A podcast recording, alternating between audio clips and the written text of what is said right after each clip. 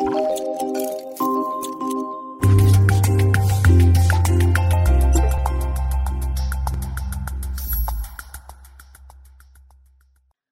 comment faire le diagnostic et euh, réaliser l'évaluation initiale? L'objectif principal dans l'amylose A est de faire le diagnostic d'amylose A à un stade le plus précoce afin de mettre en œuvre rapidement la prise en charge thérapeutique qui va conditionner le pronostic.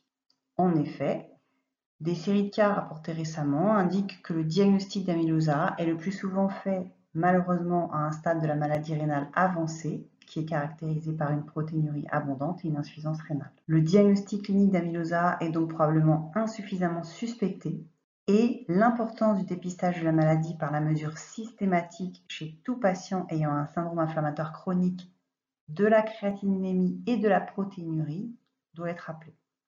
Quels sont les professionnels impliqués et les modalités de coordination en cas d'amylose La survenue de l'amylose peut émailler l'évolution de maladies chroniques diverses et variées, inflammatoires, infectieuses, tumorales, mais se manifeste essentiellement par un tableau clinico-biologique suggérant une néphropathie glomérulaire. Ainsi, la surveillance des marqueurs de néphropathie est recommandée dans toute maladie inflammatoire chronique afin de dépister soit une complication rénale de la maladie, soit une complication en rapport avec les traitements spécifiques de la maladie. L'amylosa est une complication non spécifique qu'il faut ajouter aux autres complications de ces maladies chroniques. Elle doit être suspectée devant une atteinte rénale dans ces contextes très différents et qui implique des médecins de spécialités variées avec une liste non exhaustive comportant rhumatologue, interniste, infectiologue, gastroentérologue, nutritionniste et le médecin traitant. Concernant les, circonstances de découverte et la suspicion du diagnostic, eh bien en fait, la découverte d'une protéinurie et plus tardivement d'un syndrome néphrotique avec ou sans insuffisance rénale chez un patient suivi pour une maladie inflammatoire ou infectieuse chronique connue représente le mode de découverte le plus fréquent de l'amylose. Plus rarement, il peut arriver que ce soit à l'inverse la découverte inattendue d'une amylose sur une ponction biopsie rénale qui permette de diagnostiquer une maladie inflammatoire chronique non identifiée jusque-là. La protéinurie est d'origine glomérulaire et elle est composée principalement d'albumine. Typiquement, cette néphropathie ne s'accompagne pas d'hématurie ni de leucocyturie. L'absence d'hypertension artérielle voire une hypotension artérielle est fréquente et cette présentation diffère donc des autres glomérulopathies où l'hypertension artérielle est habituellement sévère. La taille des reins normale voire augmentée est une autre particularité de la néphropathie amyloïde. L'atteinte rénale peut être isolée, mais l'association avec l'atteinte d'autres organes représente une autre caractéristique évocatrice d'amylose, bien que le panorama des symptômes extra-rénaux soit plus restreint dans l'amylose A que dans l'amylose AL. Les autres organes potentiellement touchés dans l'amylose A sont le tube digestif, la rate, le foie, la glande thyroïde et la glande surrénale. Les manifestations digestives sont variées et comportent douleur abdominale, diarrhée, vomissement, malabsorption, anomalie endoscopique. Une insuffisance surrénale, bien que rare, est possible. Comment confirmer ce diagnostic en 2021 Le diagnostic de l'amylose nécessite d'être documenté au plan histologique. Le diagnostic anatomopathologique repose sur la détection de dépôts amyloïdes au sein d'un prélèvement biopsique. Par définition, les dépôts sont colorés par le rouge Congo avec, de manière caractéristique, une biréfringence verte en lumière polarisée. L'étude immunohistochimique est ensuite la technique la plus utilisée pour démontrer que les dépôts sont constitués de la protéine SAA. L'utilisation d'anticorps dirigeant contre les chaînes légères d'immunoglobulines, idéalement par la technique d'immunofluorescence, est nécessaire en parallèle pour éliminer une amylose AL. L'amylose A ayant des signes essentiellement rénaux, le diagnostic pourra être réalisé à partir de l'analyse d'une ponction biopsie. Cependant, en raison de la répartition histologique multisystémique de l'amylose A, des prélèvements moins invasifs doivent être privilégiés en première intention, comme la biopsie des glandes salivaires accessoires, la biopsie de la graisse périombilicale, la biopsie digestive, et la biopsie rénale envisagée uniquement si ces derniers ne permettent pas de détecter de dépôt d'amylose. Il peut être intéressant de penser à détecter des dépôts d'amylose sur des biopsies antérieures par la réalisation rétrospective d'une corrélation rouge-congo ça peut se faire sur des prélèvements conservés en paraffine. Il n'est pas nécessaire de faire euh, des prélèvements congelés comme pour la AL. Le typage est quelquefois difficile et il est important de ne pas manquer le diagnostic d'une amylose AL vu la gravité de cette forme d'amylose. Il faut être attentif en cas d'atteinte cardiaque qui est exceptionnelle dans l'amylose A ou d'autres atteintes d'organes inhabituelles au cours de l'amylose AA. Les examens à but étiologique doivent comporter une recherche de protéines monoclonales dans le sang et les urines, L'existence d'une immunoglobuline monoclonale de signification indéterminée, ou MGUS, elle est fréquente chez les gens âgés et souvent sans aucune conséquence clinique, mais la présence d'une immunoglobuline monoclonale, surtout si elle s'accompagne d'un excès de chaîne légère libre monoclonale sérique, doit faire évoquer le diagnostic d'amylose AL. Quelle doit être l'enquête à mener pour déterminer la cause de l'inflammation sous-jacente? La recherche de la cause de l'amylose A est en grande partie superposable à la recherche de la cause d'un syndrome inflammatoire chronique, elle-même proche de la question de la fièvre prolongée inexpliquée, il n'existe pas d'algorithme diagnostique validé pour ces questions qui englobent un très vaste pan de la médecine et l'approche doit être raisonnée, orientée par des données cliniques et faite par étapes successives. Nous avons d'ailleurs proposé euh, un petit algorithme euh, qui sera détaillé un petit peu après. La recherche de la cause de l'amylose A doit être guidée par l'anamnèse du patient, qui va comporter les antécédents personnels et familiaux, ensuite un examen physique complet et l'accès si possible aux analyses biologiques antérieures, avec notamment la numération formule sanguine et les marqueurs d'inflammation, CRP au minimum, fibrinogène si disponible, l'AVS qui est parfois réalisé. Nous avons établi dans une table que je vais décrire juste après les éléments importants à recueillir pour le bilan étiologique d'une amylose AA. Les examens paracliniques, ils doivent être guidés par la clinique et l'anamnèse et ne seront pas les mêmes pour tous les patients. Dans une table que je détaillerai ensuite, la table 2, euh, nous avons listé les explorations à proposer devant une amylosa en fonction des causes suspectées. De façon générale, il nous semble important de mesurer au moins une fois au diagnostic la protéine SAA dans le sang, de façon concomitante à la CRP. Nous aurons d'ailleurs un petit paragraphe du PNS sur la SAA. En effet, une dissociation entre la CRP normale et une SALV est possible. Dans ces rares cas, la surveillance de l'inflammation devra se faire sur la mesure de la SAA. Un autre examen précieux est, chez les patients d'origine méditerranéenne, le séquençage de l'exon 10 du gène MEFV associé à la fièvre méditerranéenne familiale. En effet, cet exon 10 comporte la majorité des mutations pathogènes associées à cette maladie. Ce sera utile afin de diagnostiquer une forme de fièvre méditerranéenne familiale où les accès inflammatoires pourraient être rares ou n'auraient pas identifié. En l'absence d'éléments évidents d'orientation étiologique, nous proposons de recourir à un avis spécialisé en discussion de RCP régional, en centre expert de référence de l'amylose AA, RCP CRMAIA, ou à la RCP amylose A de la filière FAI2R. Pour euh, information, il y a certaines causes d'amylose A qui ont été euh, décrites récemment et qu'il faut ajouter à la liste à connaître pour l'interniste ou le, spécialiste. Parmi ces causes, eh bien, il y a une catégorie sans cause retrouvée qui euh, est euh, croissante. Également, l'obésité émerge comme une cause possible ou au moins comme un facteur de risque d'amylose. Enfin, chez certains patients, il peut y avoir l'association de plusieurs causes d'inflammation sous un mode diachronique ou synchronique qui vont au total aboutir à euh, l'apparition d'amylose A. Dans une table, nous avons détaillé les éléments importants à recueillir pour le bilan étiologique d'une amylose A. Alors, il y a d'abord les antécédents familiaux, donc on recherche s'il y avait dans la famille des cas d'amylose des patients dialysés ou greffés des reins, des cas de maladies inflammatoires, des ascendants méditerranéens et une consanguinité. En effet, s'il y a déjà une amylosa euh, chez euh, des parents ou des grands-parents, on va évoquer une maladie auto-inflammatoire monogénique. Et en cas euh, de grands-parents méditerranéens ou de consanguinité, on va évoquer une maladie récessive et si les parents sont méditerranéens, la fièvre méditerranéenne familiale. Concernant les antécédents personnels, dans l'hypothèse d'une maladie auto-inflammatoire monogénique, on recueille les éléments suivants, des épisodes de fièvre récurrente, une CRP élevée dans le passé, des symptômes cutanés, notamment l'urticaire, le livédo, la vascularite, des symptômes digestifs, des douleurs musculosquelettiques, un pseudo-résipiel de cheville pour la méditerranéenne familiale, une surdité d'urticaire pour les cryopyrénopathies, du livédo, des antécédents d'AVC pour les déficits en ADA2. La diarrhée chronique peut faire évoquer une maladie inflammatoire chronique de l'intestin. Les aftes buccaux sont euh, évocateurs de Mickey ou de maladies auto-inflammatoires monogéniques rares.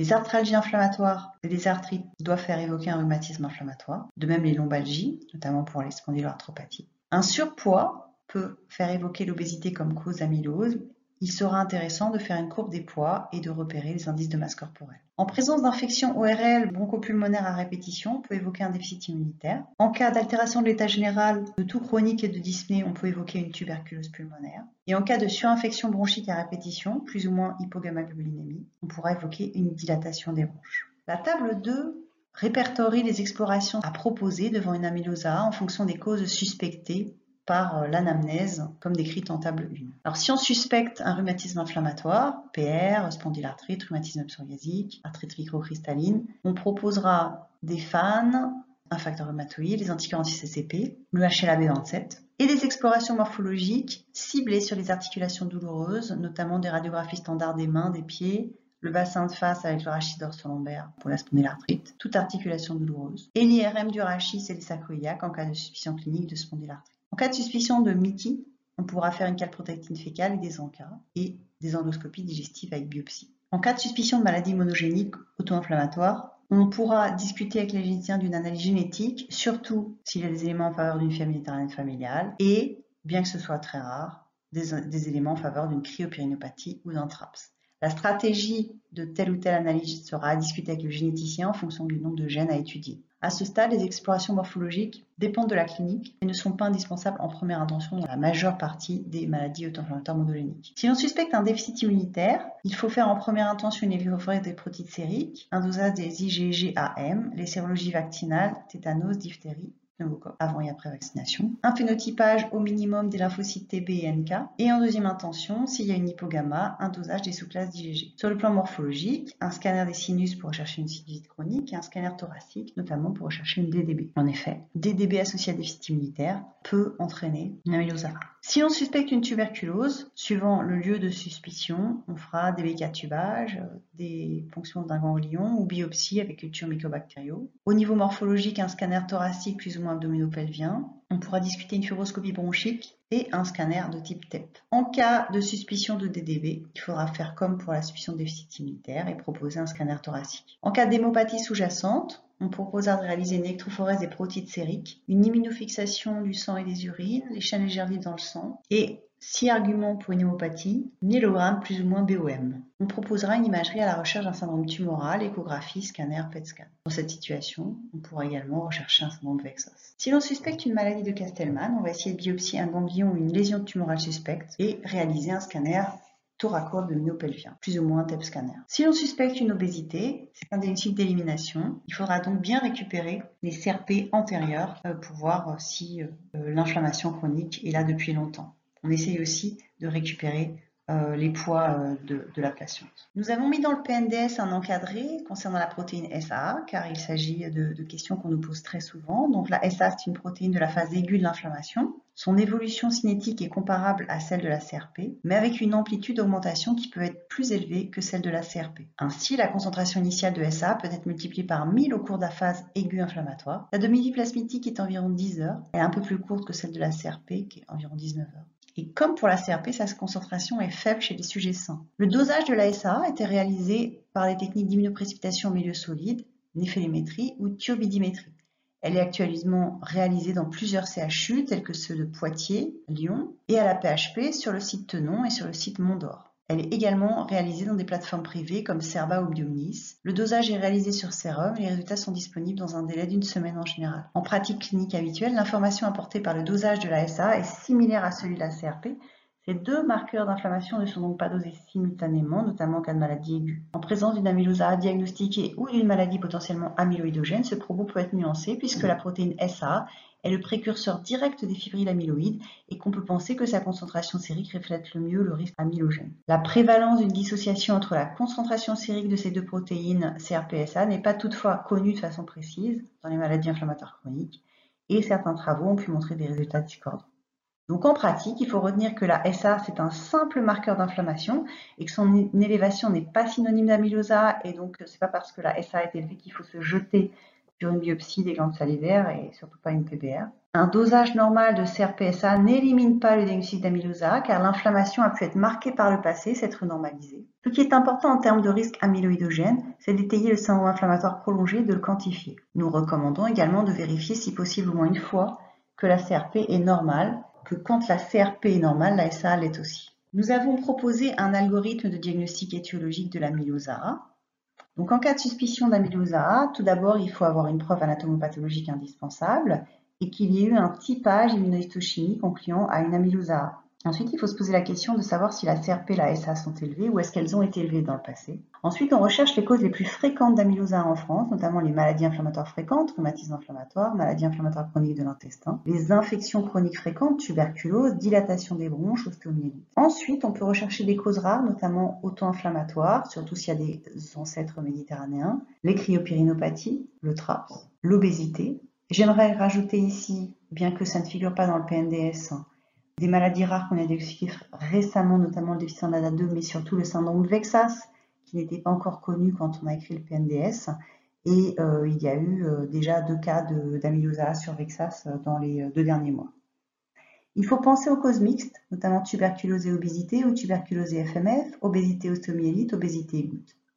Et bien sûr, le traitement dépendra totalement de la cause puisqu'il sera adapté. Euh, si c'est une maladie inflammatoire, bah, ça va être un traitement à visée anti-inflammatoire. Si c'est infectieux, antibiotique. Si c'est euh, tumoral, une chimio. Ce traitement devra être adapté au poids et à la fonction rénale. Il est à noter qu'il existe une cause d'amylose qui est curable par euh, voie chirurgicale, c'est le Castleman multicentrique. Comment évalue-t-on la sévérité ou l'extension de l'amylose alors l'amylose a une extension clinique plus limitée que l'amylose L. Elle affecte essentiellement le rein chez quasiment tous les patients, puis le tube digestif et le foie et la rate. L'évaluation de l'extension requiert donc en fait peu d'examens complémentaires. Nous les verrons dans une table que je vais décrire juste après. Il faut savoir que l'atteinte cardiaque de l'amylose est exceptionnelle et en cas de présentation cardiaque d'une amylose, il faut d'abord éliminer d'autres types d'amylose, notamment AL et ATTR. La, mise en évidence d'une pathologie cardiaque chez un patient qui a une amylose A connue, notamment au stade d'insuffisance rénale terminale dialysée, peut parfois faire évoquer une cardiopathie amyloïde. Cependant, affirmer la nature amyloïde AA de l'atteinte cardiaque dans ce contexte est particulièrement difficile puisqu'il existe souvent une cardiopathie complexe secondaire à la dialyse chronique et que de nombreux facteurs de risque cardiovasculaire associés peuvent conduire à une maladie coronaire. En cas de doute ou de situation complexe, un avis d'expert en amylose cardiaque est requis. La neuropathie amyloïda est également exceptionnelle. En présence d'une neuropathie périphérique, une autre case doit donc être recherchée, en particulier la dénutrition et l'insuffisance rénale. Les comorbidités habituelles doivent être recherchées, diabète et athérosclérose en premier lieu. Le pronostic il tient à plusieurs facteurs. D'abord lié à l'amylose, comme pour la plupart des maladies rénales, la présence d'une insuffisance rénale ou diagnostic est un facteur pronostic majeur d'évolution vers l'insuffisance rénale terminale à terme même si la maladie qui cause l'inflammation est maîtrisée par le traitement. La présence de symptômes digestifs liés à l'amylose, diarrhée, malabsorption, hémorragie, perforation, est un élément de gravité majeure et peu modifié par les traitements actuels. Le pronostic tient également à la nature de la maladie sous-jacente, donc les maladies infectieuses qui se compliquent d'amylose sont les plus souvent peu accessibles à un traitement radical, surtout s'il y a un déficit immunitaire primitif ou secondaire qui participe à la pérennisation des infections. Pour les maladies inflammatoires, l'élément pronostic, c'est la capacité des traitements anti-inflammatoires à réduire l'inflammation. Les comorbidités, et en particulier une athérosclérose favorisée par l'inflammation chronique et accélérée chez les patients hémodialysés. Nous avons proposé dans la table 3 des explorations à réaliser pour le bilan d'extension de l'amylose Donc si on veut étudier l'extension de l'atteinte rénale, on va faire un rapport protéinurie sur créatinurie sur échantillon ou sur protéinurie de 24 heures, un sédiment urinaire, un ionogramme sanguin uricréate, la protidémie, l'albuminémie et une échographie rénale. En option, une biopsie rénale si on n'a pas d'autres euh, organes qui a pu être biopsié. Concernant le tube digestif, on peut proposer de doser l'albumine dans le sang et de faire euh, tous les trois ans une endoscopie digestive pour explorer une éventuelle diarrhée. Pour l'extension à la rate, on regarde l'hémogramme, on fait une échographie ou un scanner. Et pour le foie, on contrôle les tests hépatiques, l'échographie et la tomodensitométrie. Pour la surrénale, cortisol sanguin à 8 heures et testocinactène. Pour la thyroïde, une échographie et une TSH. Et pour le cœur, il faut faire en consultation un électrocardiogramme. On peut faire des biomarqueurs de type troponine BNP, un Holter ECG et une échographie cardiaque. Les examens qu'on peut faire chez soi, c'est le Holter ECG et l'IRM cardiaque. Dans cette maladie, il n'y a pas d'atteinte du nerf périphérique. S'il y en avait on pourrait faire un EMG. La peau également peut être biopsiée. Toute biopsie de peau peut être intéressante. Et au niveau thoracique, on proposera une radiographie de thorax, plus ou moins une, une. Comment annonce-t-on le diagnostic d'amylose à un patient? Alors, le diagnostic repose sur la preuve histologique de l'amylose et de son typage. Donc, on va imprimer ce compte-rendu, le donner au patient en fluorant le mot amylose AA. Il faut d'abord expliquer ce que c'est que la maladie amylose aux patients, la formation des fibrilles amyloïdes en cas d'inflammation prolongée qui va donner l'amylose et les dépôts insolubles dans les tissus pouvant entraîner à terme un dysfonctionnement rénal, voire aboutir à la dialyse. Nous avons rédigé avec l'Association française de patients contre l'amylose un livret sur les amyloses qui constitue un vrai complément écrit qui peut être utile à donner aux patients. Il existe en version papier ou PDF. La version PDF est disponible sur le site de l'Association euh, française contre l'amylose. La qualité de vie des patients avec amylosa est surtout altérée par la dialyse qui peut impacter la vie professionnelle.